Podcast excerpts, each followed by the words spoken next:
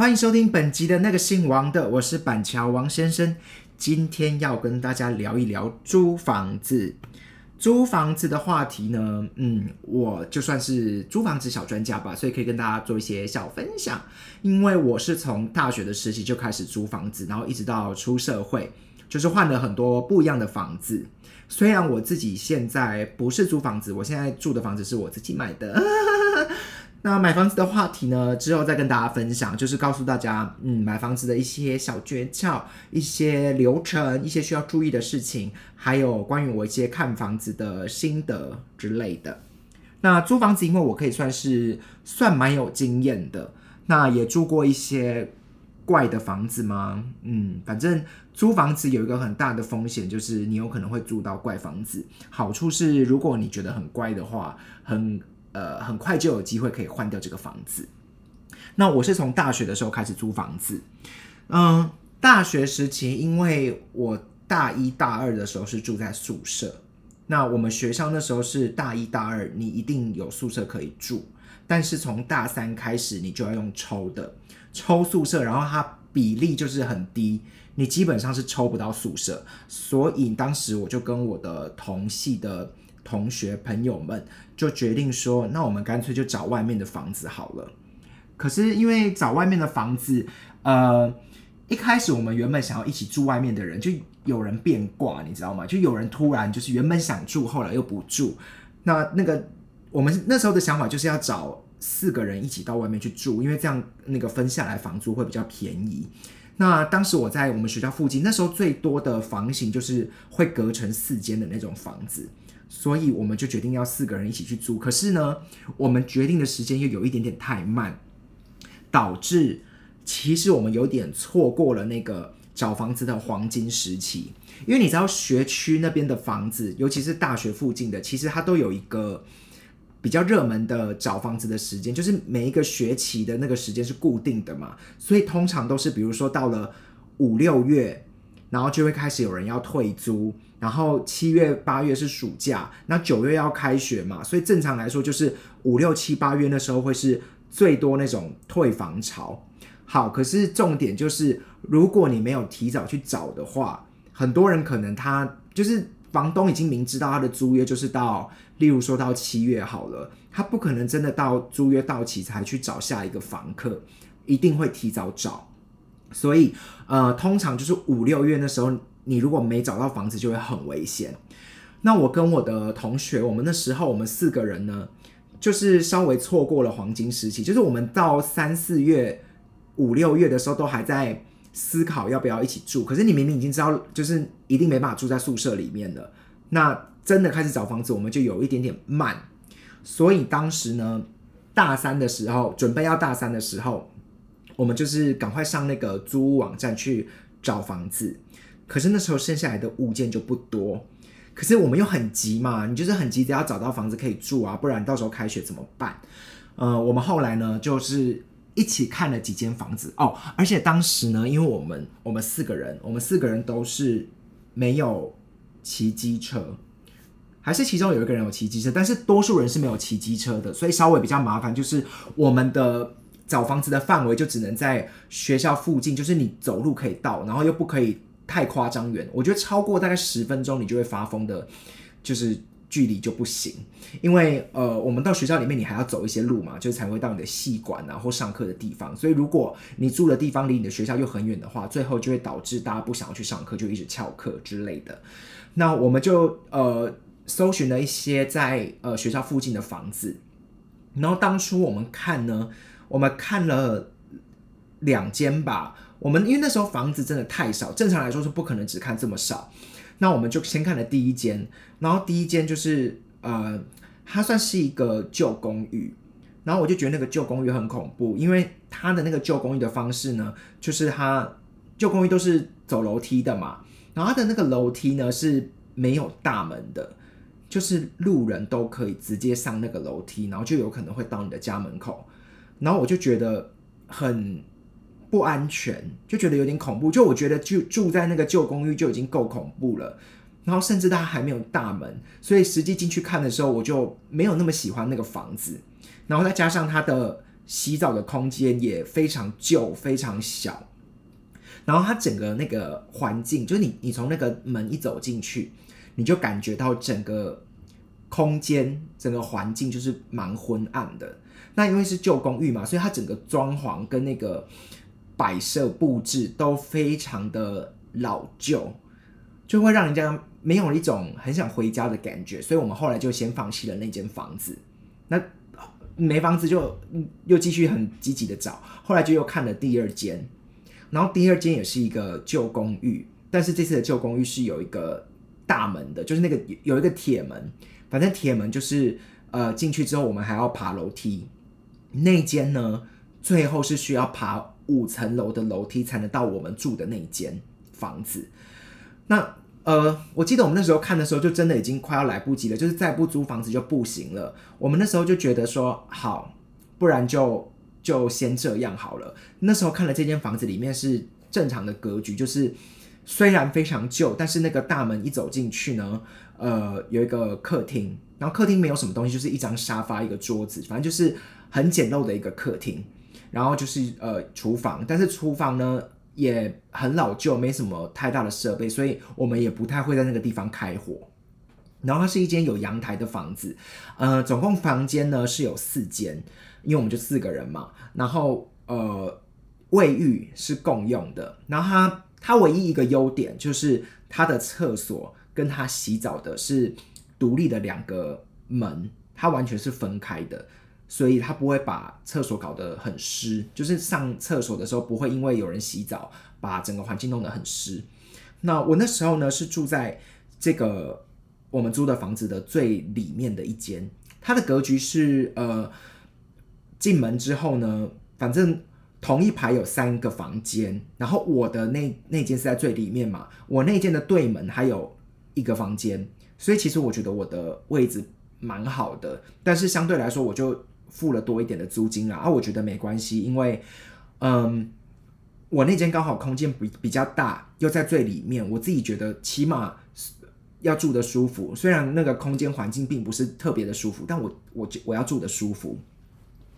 那噩梦的开始呢？就是其实我们这一间算是住到一个鬼屋吗？它的鬼吼，我就要跟大家讲，真的可怕的是人，不是鬼。这个嗯，这间房子哦，除了可怕，除了人之外呢，还有别的事情，就是等下跟大家分享。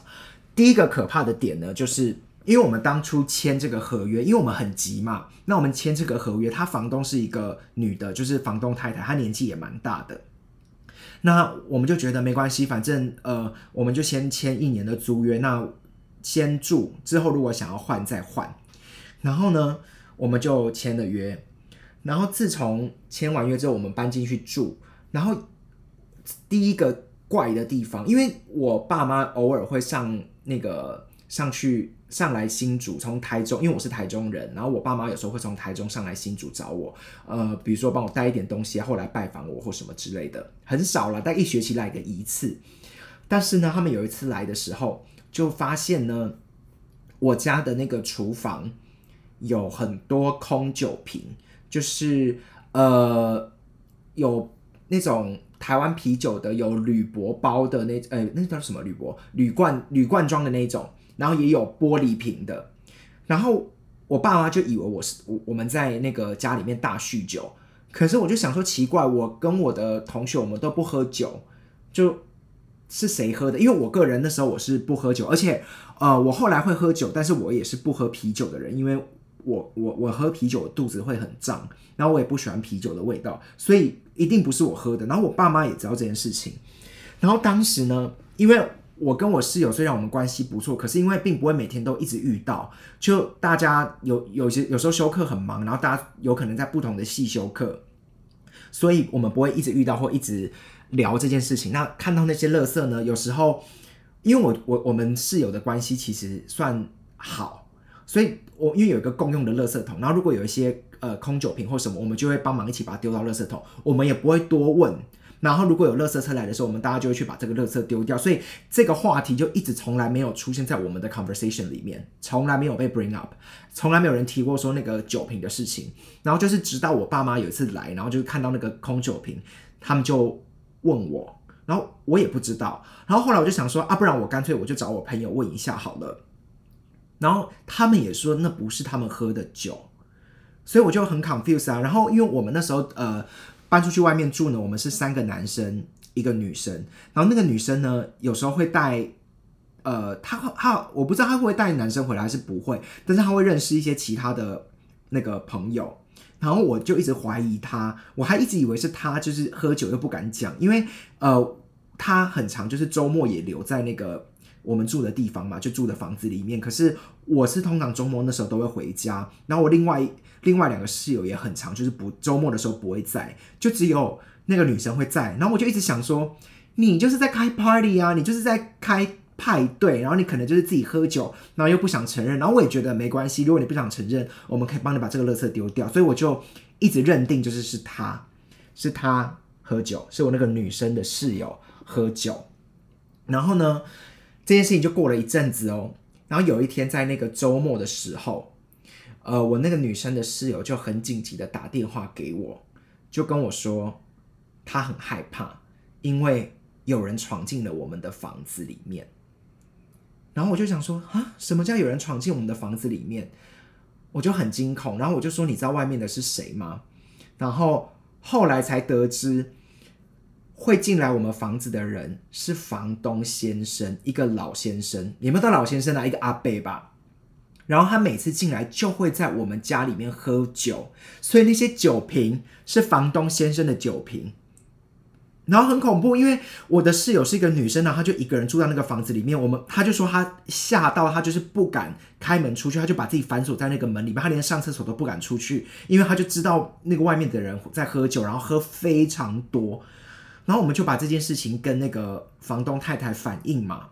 然后你知道房东太太的反应是什么吗？她说：“哦，她知道啊，就是她偶尔可能他们两个吵架的时候，她就会她就会出去啊。我怎么会知道她就会去那个房子里面这样子？”那我就想说啊，你知道你先生会跑到那个房客的房间房子里面吗？因为这其实是违法的，就是你们知道，你租房子给别人之后，那个屋主是没有权利可以进去那个房客的房子里面的。然后他就说，哦，好了，他会再跟那个房东先生讲一下，叫他不要再来。可是来来回回就是这件事情又发生了好多次，就是只要他们吵架，然后房东先生就会。直接开门进来我们的房子，然后我后来就是连我们平日住在那个房子里面的时候，就是我都会看，就是就会听到有人开门的声音，然后你就会看到一个陌生男子，然后就坐在我们客厅的沙发上面，然后就是喝酒醉，然后就觉得超恐怖。可是你也不敢跟一个喝酒醉的人沟通，然后你我们就只能赶快打电话给房东太太。我哎，我我我后来想一想，我们那时候也没有想到要报警哎。那时候可能因为太年轻，那时候才二十岁嘛，根本也没有这么多的观念，所以也不知道说这件事情是可以报警。我们就只是很害怕而已，就想说啊，既然这个租约签了一年，就赶快把这件事情度过。好，反正这件这个故事呢，最后就是我们就在惊恐的这个过程中度过了这一年。好，这个这是第一个可怕的点，这是这间房子可怕的地方。然后第二个可怕的地方呢，就是嗯。我住在那个房间里面嘛，其实我我住在那个房间里面，其实我也没有特别觉得怎样。就是虽然那个房子旧归旧，可是没有什么特殊的觉得很不舒服的地方。就是因为我们我们几个室友还是把整个环境打扫的非常干净，所以我住起来，然后我我当然还是会换自己的床单啊，然后把那个房间布置成我自己的样子，所以整个环境都还算蛮舒适的。但是呢，你知道？我有放一个那个书柜，然后靠着墙壁哦。然后这个房间呢，因为地板是木木头地板，就是有铺那种木头地板，就整个质感我自己觉得还算还可以。虽然呃房子很旧，然后木板当然也很旧，可是我就觉得说，嗯，没关系，我只要很勤了、很勤劳的擦地板啊，然后整理干净整洁，整个环境就会很舒服嘛。那我在墙壁那边我就放了一个书柜。那因为当时我们呃上课都有很多原文书，就很多你知道大学的书籍就超级厚重，然后我就全部都把它摆在我的那个书柜上。那终于就是快要到呃我们住满快要住满一年的时候，然后呃我总有想要看我看书的时期嘛，就是你知道我书原本放在那边，然后因为我们住了一整年，那不就有分上学期跟下学期嘛？那我有些上学期修的课的课本不就放在那边，然后就不会动它，然后直到下学期的时候，呃，偶尔才会想去翻这些书，或者是我快要搬家的时候才会去整理这个东西，然后我就把我的那个书拿拿出来想要看的时候，发现我的书。全部都只剩皮，我的书的内页全部都被白蚁蛀掉了，就全部的内页都被吃光光，超恶心。然后那个书上面就全部都是洞跟虫。我那时候就，我又是一个超级怕虫的人，然后我整个惊恐到不行。我后来就在想说。我有时候半夜的时候会听到一些细微的声音，我还想说哦是什么奇怪的白噪音，然后我后来回想才细思极恐，原来那些就是白蚁在蛀我的那个衣呃那个柜子，还有那些书的声音，就是我整个连同柜子，然后书就整个都被蛀掉，超恐怖。然后连那个地板啊，就是它不是也是木头地板吗？所以白蚁也会在那个木头地板里面，就是稍微把那个木板掀开，里面全部都是满满的白蚁。我跟白蚁生活了一整年，一整年，我快疯掉。然后那时候想说，还好我要搬走，我整个快被恶心死。而且那个就是喷杀虫剂也没有用，因为白蚁就是已经整个渗透，你已经不知道它在那个地板里面有多少的白蚁、白蚁窝，反正就是。我就是虫虫危机，我整个被虫包围，虫到处都是。然后反正这是我第一，我就真的整个大发疯。然后呢，这就是嗯，两个在这个我们租房子的第一间房子所遇到的事情。那当然就是大三结束之前，我们这次就学乖了，我们就很早很早就赶快找了呃大四要住的房子。于是呢，我们呃大四就换了另外一间。呃，新的新的房子，然后它是一个国宅，然后是有那个电梯的，就是我们终于换到一个电梯大楼，然后整个环境也好非常多，就是好到是呃，垃圾可以集中处理的那一种，就还不错。好，但是呢，这个房子它的格局是改过的，就是那个房子原本应该就是正常的三房，然后它在。呃，外面有一间厕所，就是可以淋浴的厕所，然后这个是大家共用的。然后它在主卧室里面还有一间独立的厕所。但这一次呢，我就没有选那间呃独立的独立的套房，因为选套房的人要多付一点钱。然后我就想说，没关系，我们就呃几个人，呃，我如果能付少一点，我就想说那没关系，那我就选那个大家共用的厕所的房间就可以了，因为我们其实。一起住的人都还算还算爱干净，所以我就觉得没关系。那这一次我选的那个房间呢，是隔出来的，就是它的那个格局原本应该是它是客厅的位置，然后他把它清隔间，把它隔了一个房间，就是还是有正常的门呐，所以进去这个房子就是有一个客厅，哎，应该算是有一个餐厅啦。就是有一个餐桌，那我们我们就牺牲了客厅的空间，因为我们也不会在那边看电视啊什么之类的，反正就只有一个餐桌，然后就厨房什么的。然后我那间就是一个隔出来的空间，但是我那个房间蛮大的哦。我那个房间，它呃，因为它只放了一张单人单人床，然后有一个呃收衣服的衣柜这样子，然后它是一个整片大片的落地窗，因为它原本是客厅嘛。所以它就是一个整面的大面的落地窗，然后它的采光就算蛮好的。然后我在住进去之前，我也都没有想太多。然后是直到我真的住进去之后，两个问题，就第一个问题呢，是我从来没有想过，就早上那个落地窗，因为我那时候的窗帘没有换那种遮光的窗帘，我就反正它原本是什么窗帘，我就用什么窗帘。所以我每天早上大概七点就会被被那个阳光叫醒。因为那个阳光就会直接从大片的落地窗，就是整个晒进来，虽然不会到很热，但是就是那个光线就会自动让你起床，你懂吗？所以这是第一个缺点。然后第二个呢，就是我现在要砍拖，我现在牵拖，就是因为它是大片的落地窗，然后因为很多人都说那个房间如果开窗，如果开太大，很容易招来一些桃花。可是我就觉得可能是因为那个窗真的太大，因为它是整大面的，我就觉得那一年我特别招了非常多的烂桃花，真的是烂桃花。包含了我，嗯，就是这是要讲吗？就是嗯，我人生第一次有那种被被性侵的经验。就真的不舒服的那种经验，就是是在那间房子里面发生的。之后再跟大家分享，就是很不愉快的经验。嗯，所以我就觉得这就是烂桃花的一部分啦。然后我自己就觉得，嗯，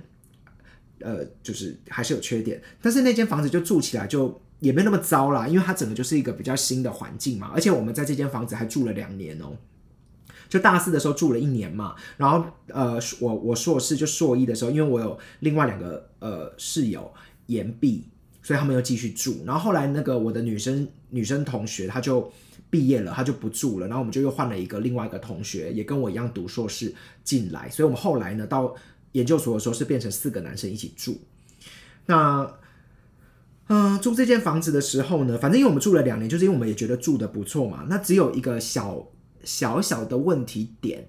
就是我我我觉得也是因为我们那时候算是很年轻，我们对于租房子没有很多概念。然后我这边就想要提醒大家，就是如果大家以后租房子的时候，要特别注意，就是你们租的房子到底是跟谁租的，就是你是跟屋主租吗？因为通常你如果是跟屋主租房子，你一定要要求他出示那个他的房屋所有权的证明嘛，然后包含他的身份证啊这些资料什么的。然后当初呢，我们我们那时候就是买了那种。便利商店可以买到的租赁的契约就是房屋合约，然后当然负责的人就是有来跟我们签约，他有出示他的身份证，可是我们就没有特别去问他关于那个房屋的所有权的那个权状的证明，然后我们就只有问说，哎，所以你是屋主吗？然后他就是轻轻的带过说，哦，他就是屋主的代理人。然后我们后来就一直在思考这件事情，就想说，我们会不会是遇到二房东？但是又你你又无从查证，加上我们就也是觉得这个房子还不错，就想要租下来。那也还好，我们在住的这个期间呢，就没有发生什么其他的怪问题，所以也没有也没有真的把什么事情去问到二房东那呃不是二房东，也不能说叫二房东了，代理人，因为我们也不知道他到底是真的。呃，跟屋主有关系呢，还是他是二房东？然后因为，呃，住这间房子的时候，所有的房租，呃，都是我们另外一个同学他负责帮忙收，然后帮忙交给这个代理人的，所以其实我们也没有经手，也没有跟他接触太多，那住起来也没有什么太大的问题，所以呃，这两年呢，其实就很平安的度过。那就只是要提醒大家啦，如果到时候要租房子的时候呢，一定要注意，就是。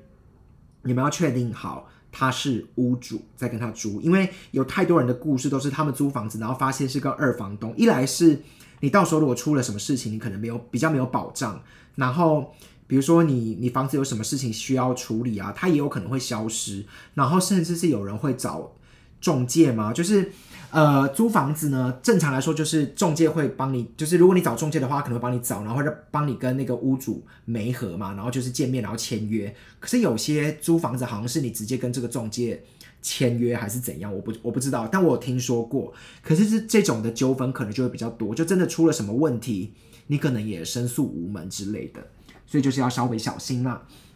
好，这是我学生时期，那因为呃到硕一。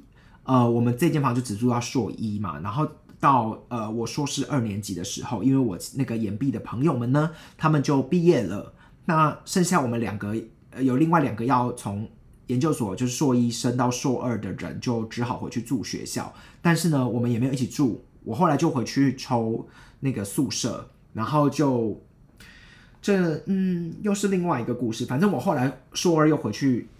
住学校的宿舍，但是那时候。因为研究所了嘛，就是住比较高级一点的双人房，但是就是遇到鬼，然后这个鬼呢也不是真的鬼，是人，就是室友很烂，室友很糟，我很讨厌他，然后之后再跟大家分享他有多烂，会不会其实烂的人是我啊？小担心，因为我不会吧，我自己是觉得他比较烂的。那后来出社会呢，就研究所毕业之后开始出社会，那就是靠自己赚的钱要租房子嘛，然后大家也知道，就是后来我。开始工作，我是上台北工作，然后呃，台北市的房价真的贵，真的超级贵。那当时我在选房子的时候，我就想说，嗯，我要找一个离我公司近一点的。那我们公司在内湖，但是在我们公司的附近呢，没有捷运站，就是最最方便到达的就是公车。所以当时我就没有特定去选说我的房子一定要在捷运站的附近，而是我上班要非常方便，就是我要越快能到公司越好，就上下班我不想要太多的交通时间。所以那时候呢，我的第一，因为我的工作在内湖嘛，那我第一份不是第一份，我的第一间出社会的房子呢，当时我是租在那个民生社区。民生社区呢，就是台北市算是很很，我要说高级吗？它算是一个很文教区的感觉了，就是它是一个很舒适、一个独立的一个很不错的区域，但是它那边的房价就是比较高。可是因为我租的房子也不是那个很新的房子，就是它也是它虽然是大楼，但是它的屋龄也算是蛮高的，所以相对来说，它的租金。就是比新房子当然是好很多，可是我当时那个租的房子呢，是一个月要一万七千块，然后我那那间房子是一进门，它就有一个厨房，然后浴室，然后它这间房子是用那个那个浴室呢，连蓬头那些是用电的，所以电费就是很惊人。但是呢，进去之后就是一个客厅，然后它的客厅还算大，然后。客厅再进去就是有一个门，然后就进去最里面是那个房间，然后我从房间看出去是可以看到社区的中庭这样子，所以它整个那个规划的格局是一个比较长形的房子这样子。那整个空间环境我觉得还不错，那唯一问题就是它房租真的蛮贵的，就一万七千块一个月嘛。当时我赚的钱其实，呃，刚出社会就。我我当然负担得起，但是那时候就觉得说，哇，自己真的住了一个还算蛮贵的房子，但是因为环境又还不错，就觉得好吧，我咬着牙就是撑一下。但是后来那间房子呢，小问题就是因为我其实是一个很难睡觉的人，就是我是一个很容易睡不好的人。然后它的那个客厅跟呃卧室中间是一个拉门，然后它的那个拉门不是。很结实的拉门，它是有一点像那种百折百折式的拉门，塑胶百折型的拉门。那拉起来虽然可以隔绝，可是其实整个环境、整个感觉就是会让人家觉得有一点点不安。所以我那时候住在民生社区的时候，其实就很常睡不好，因为我就会很容易感受到那个外面的动静之类的。那幸好呢，虽然那时候我遇到的房东人也蛮好的，但是幸好就是我后来不是因为工作的关系，就是被调离那个内湖嘛，然后我就跑去林口。然后我一开始呢，因为我住的那个社区，其实硬要走路走到捷运站，大概十二分钟可以走到那个捷运南京三明站。然后有一阵子呢，我就是从捷运南京三明站会搭诶捷运，然后到那个北门。北门站捷运北门站，然后转那个机场捷运桃园机场捷运，然后搭到林口，然后呢，这个通勤的时间大概要一个小时吧，所以早上跟晚上来回两趟就要花掉两个小时。后来真的觉得这个通勤时间真的太久，所以我后来就搬家。所以这间房子呢，我才住了就在大概半年左右，我就搬家了，我就搬到林口。那大家都知道，说我们在跟那个房东签约的时候，通常都会有一笔押金，就是因为正常来说，我们签约都是签一年嘛。那我其实提早搬，我我算是怎么讲？我就是违约。那以房东来说，他是可以全部扣掉我的押金，但是我觉得这个房东人也不错，他也没有全扣了，就只是扣掉一点点而已。他还是还了一半给我，因为我有跟他说，这不是我故意的，我故意不租。我是因为工作的关系，我必须要搬到离公司比较近的地方，因为我是被调走的嘛。所以后来呢，就住了半年，我我就搬家搬到林口了。然后到林口呢，林口我那时候就租了一个，它算是一个分租套房，在林口那边，它它也是一个很不错的社区，就是一个完整的社区。然后虽然屋龄。以我那时候住的时候，屋龄大概十十几年嘛，十出头年。但是因为那那时候盖的房子都也也算是有点年代啦，所以它整个环境也并没有说高级到金碧辉煌还是怎样，就是一般般。那呃，那间房间那间房子呢，就是分租套房，就是它是一个电梯出来之后，它是那种正常住家，然后他把正常住家开门进去之后，呃，原本的那个屋主可能就把它打掉，然后重新装潢做成四间房间，然后那个房子开门进去就是完全没有公共空间，它就只有一个走道，然后切成四个房间，然后四个房间就是有四组不同的房客住在里面，然后我就是住在其中一间，但是呢，呃，其实这就是那个林口跟呃台北市的物价的差距，就是我那时候原本在台北市住的房子是一个月一千七百块。呃，不是一千七百块，一万七千块。但我后来搬到林口之后呢，我一个月的房租是一万一千块，就整个省了很多。那那个房间呢，就是它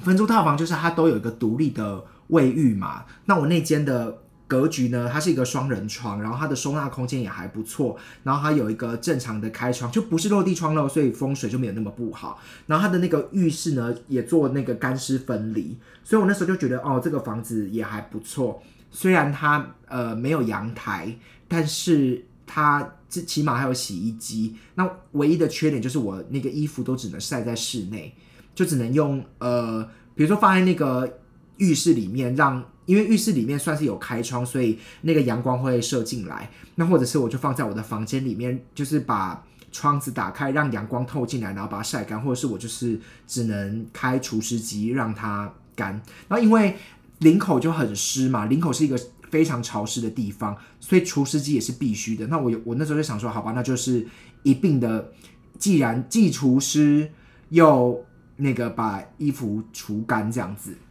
那那时候就是我住在领口，那我就住在领口，我就是这个房子我就住了两年半。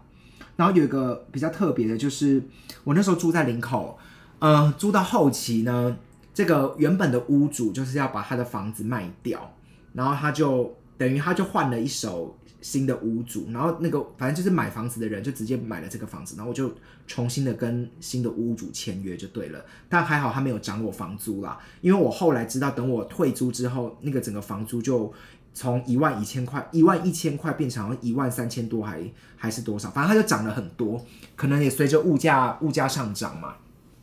总之就是我也经历过，就是这个房子直接被转卖，然后换了一个屋主的。那个过程，那那时候其实我我们那那个房子呢，我们就四个房间，然后其实每个人都不会互相遇到，很少。我只记得我的斜对角的那间住了一个小帅哥，然后我的右手边就是我另外一边同跟我同一侧的是住了一对情侣，然后我对门的那间呢，房客好像一直在换人，但是我也没有很常遇到，所以我也不知道。那我们彼此四间的房间的人呢？的声音也不太会传到彼此那边，就是不太会吵啦。大家的生活习惯都还不错。我就只记得说，那个斜对门的小帅哥他有个女朋友，然后偶尔会来找他，但是好像也没有发出什么恩爱的声音让我听到。我就想说，有时候站在走廊的时候，会不会有机会听到一些恩恩爱爱的声音？就是嗯啊嗯的没有，我就很很失望诶，我原本还期待可以听到一些什么。然后我们那个社区呢是有一个健身房的，然后那个健身房很阳春，就是只有快要坏掉的跑步机跟简单的健身设备。所以虽然我偶尔会去那个健身房跑步啊，呃，稍微运动一下，可是真的很懒的时候，我我会在我的房间运动。然后当时呢，我我真的超白痴，我人生第一次被投诉就这件事情，就是我就在房间里面买了一个弹簧床，然后它是那种弹跳的。那个设备就是站在上面可以做一些有氧运动的那种弹簧床，然后我我当时不知道就是在家里不能跳跃，因为我一直以为说跳来跳去只有就是直接踩到地板才会对楼下有影响。我我现在讲这个故事，我真的觉得很抱歉。总之，我就是很常在家里就是。跳那个弹簧床做运动，但是我我都很很会抓时间的，我都想说我就下班的时候先做，所以其实那时候都六七点之类的，我想说那时候也不会吵到别人吧。然后我大概跳了几天吧，然后就有一次那个我就听到我们的大门被敲，被很大力的拍拍拍拍拍，然后就有人在外面吼叫，然后意思就是说叫楼上不要再吵了。然后我那时候因为隔着那个我的门嘛，我也没有听得很清楚，然后我就想说是谁在外面大声咆哮这样子。后来我就音乐关掉，然后我才到我的门那边稍微去听，然后才知道他是要检举我，他就是觉得我真的太吵，然后影响到他们楼下的人，我我才我才知道说原来在家里不能这样跳。I'm so sorry，我真的不知道诶，我我跳了好几天，当然后来我就把那个弹簧床拿到地下室，就是我们的健身房在地下室，我就会拿到地下室去跳。可是因为那时候就觉得搬那搬一个弹簧床到地下室很麻烦呐，我就原本想说就偷懒嘛，如果可以在家里完成这些，不是很好吗？所以，嗯，这就是我造成别人困扰的故事。然后当时在那个社区呢，有一个小插曲，就是因为我都会去我们那个社区的健身房运动，然后一起运动的人呢，就有一个大叔。有个大叔，他偶尔也会去那个健身房运动，然后，嗯，他在运动的时候有有有时候会跟我聊天，然后我我明明每次在运动的时候都是那个手机都会放一些综艺节目啊，或是追剧啊，或什么，就是我都会放出声音，就让对方知道说我现在在看节目，或者是我有时候会戴着耳机，我就想说这不就是不要聊天的意思吗？就是我就是不想跟人接触，我只想运动。那你们知道，就是一边跑步的时候，如果要一边聊天，就是一件非常累的事。但这个大叔呢，就是会很认真的跟我攀谈，很认真的跟我聊天，而且你是需要回应他的。然后我我我是不知道为什么他可以一边跑步一边这样聊，但是他就是会跟我大聊天，然后跟我分享，比如说他去爬山啊，他周末带他呃小孩啊出去玩啊，好像是，然后还有前妻还是什么之类的，反正他已经离婚了。然后我就想说，你干嘛跟我分享这么多故事？然后反正因为我们很常遇到嘛，我也没有想太多。然后后来他也有加我的 line，然后什么的，然后就是会传一些长辈问候图。可是我真的没有觉得怎样，我就只是觉得说，哦，希望不要遇，就是我去运动的时候，希望不要遇到，不然每次聊天都很累，我就没有办法好好的跑步，没有办法好好的运动。然后有一次呢，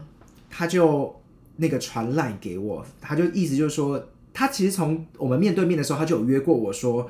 呃，我可以去他家坐一坐这样子。然后那时那时候就觉得干嘛？我我干嘛去你家坐一坐？因为我就会想说，你是不是要搭讪我，还是什么之类的？你干嘛就去约我？然后我就当然是推辞啊，我就想说不要。虽然大叔长得不差，大叔长得不差，但我想说他应该就是。大直男啊，就是应该就是很，他都有前妻跟小孩了，应该应该应该就正常。然后我不知道哎，好奇心又杀死猫嘛。反正他在约了很多次之后呢，我就赴约了，我就真的去了他家。我我其实也算不怕死哈，我就去了他家。然后嗯，我先说这个故事一点精彩的内容都没有。就是我就去了他家嘛，我还我还特别就是准备好，我就想说，如果真的会怎么样的话，我要 get ready，我要我要，你知道我整个心态要调整好。这是什么荒谬的故事？反正呢，我就已经整装，我就已经觉得说，OK，我今天就是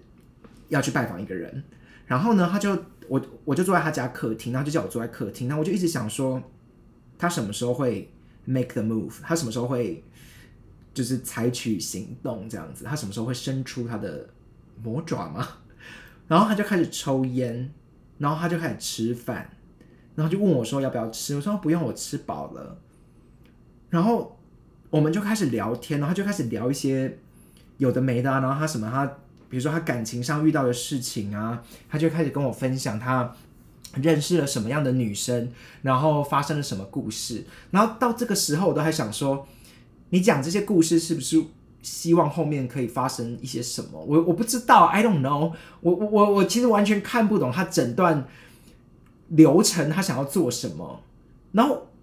我我不知道，然后我就在那边聊天，然后我也很尴尬，因为我也没有吃东西，我也没有喝东西，就他也没有他也没有要准备水给我喝啊，他就只是问我说要不要，就是就聊天，我们就真的就聊天，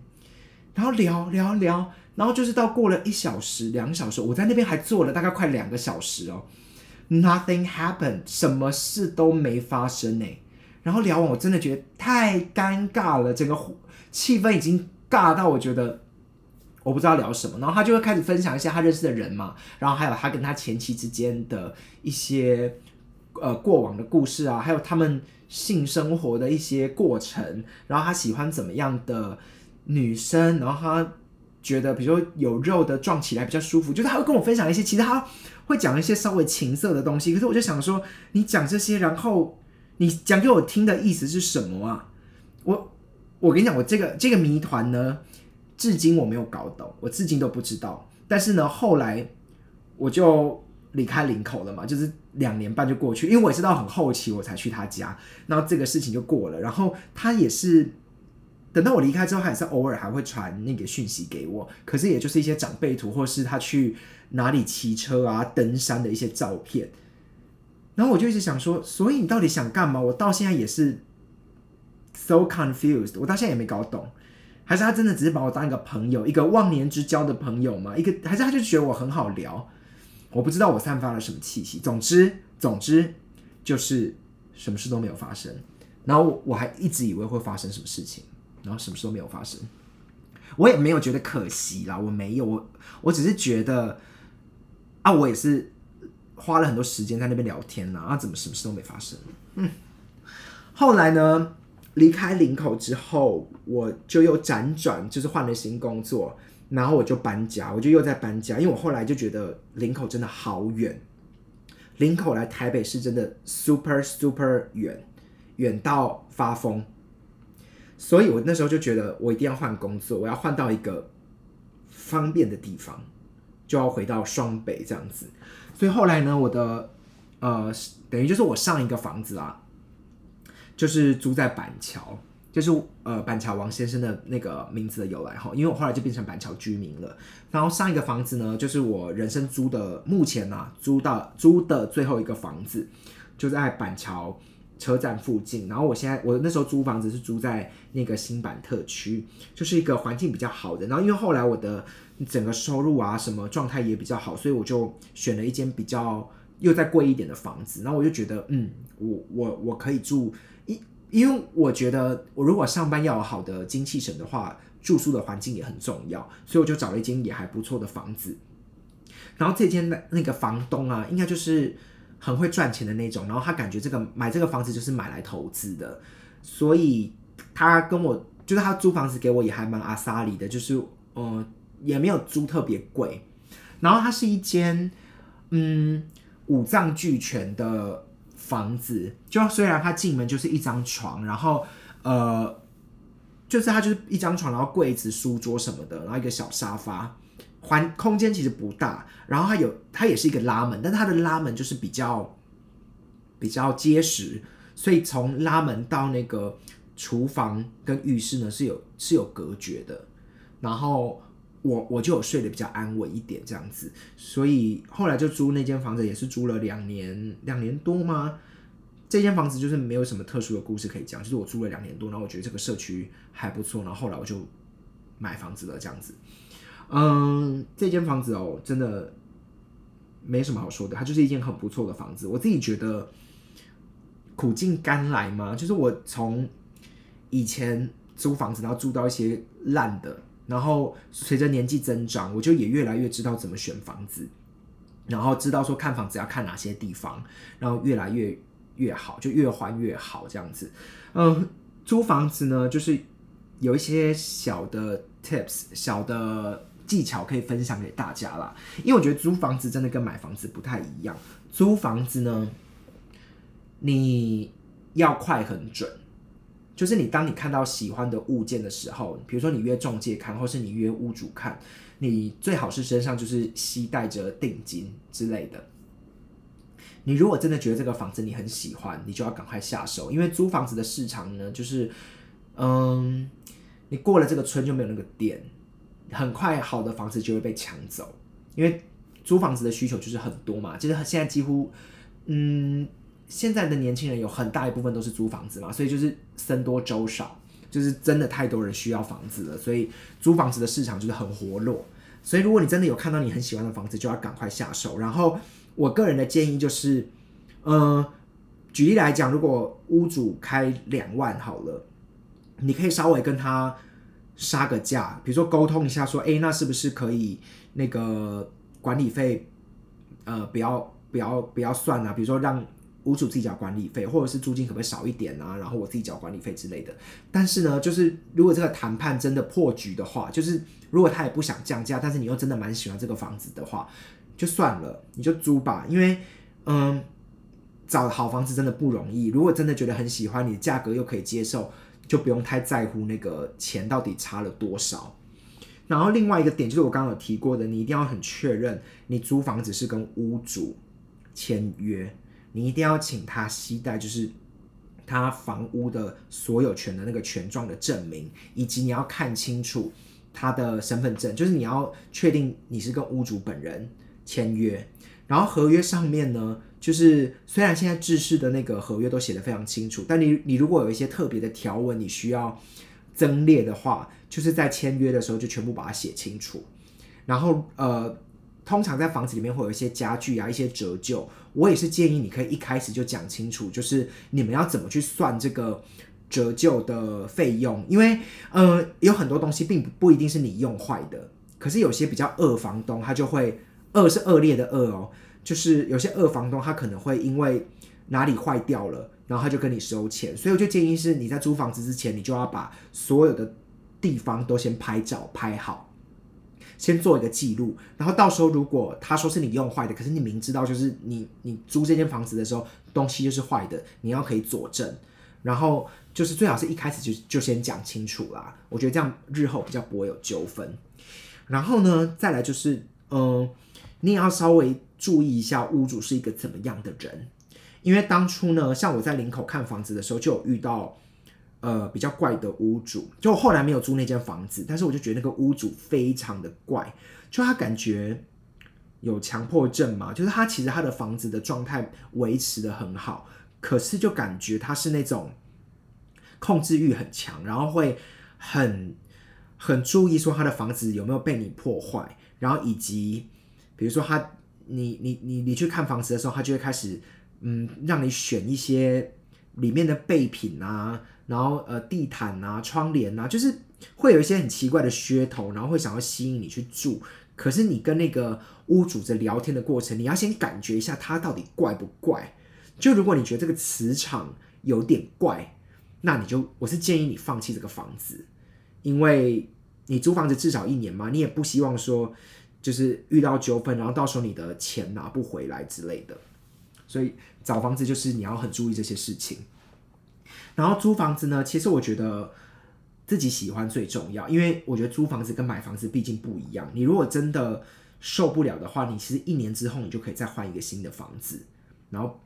不用不用太纠结啦，因为租房子也就是这样嘛。嗯，唯一的小建议就是尽量大家不要住那种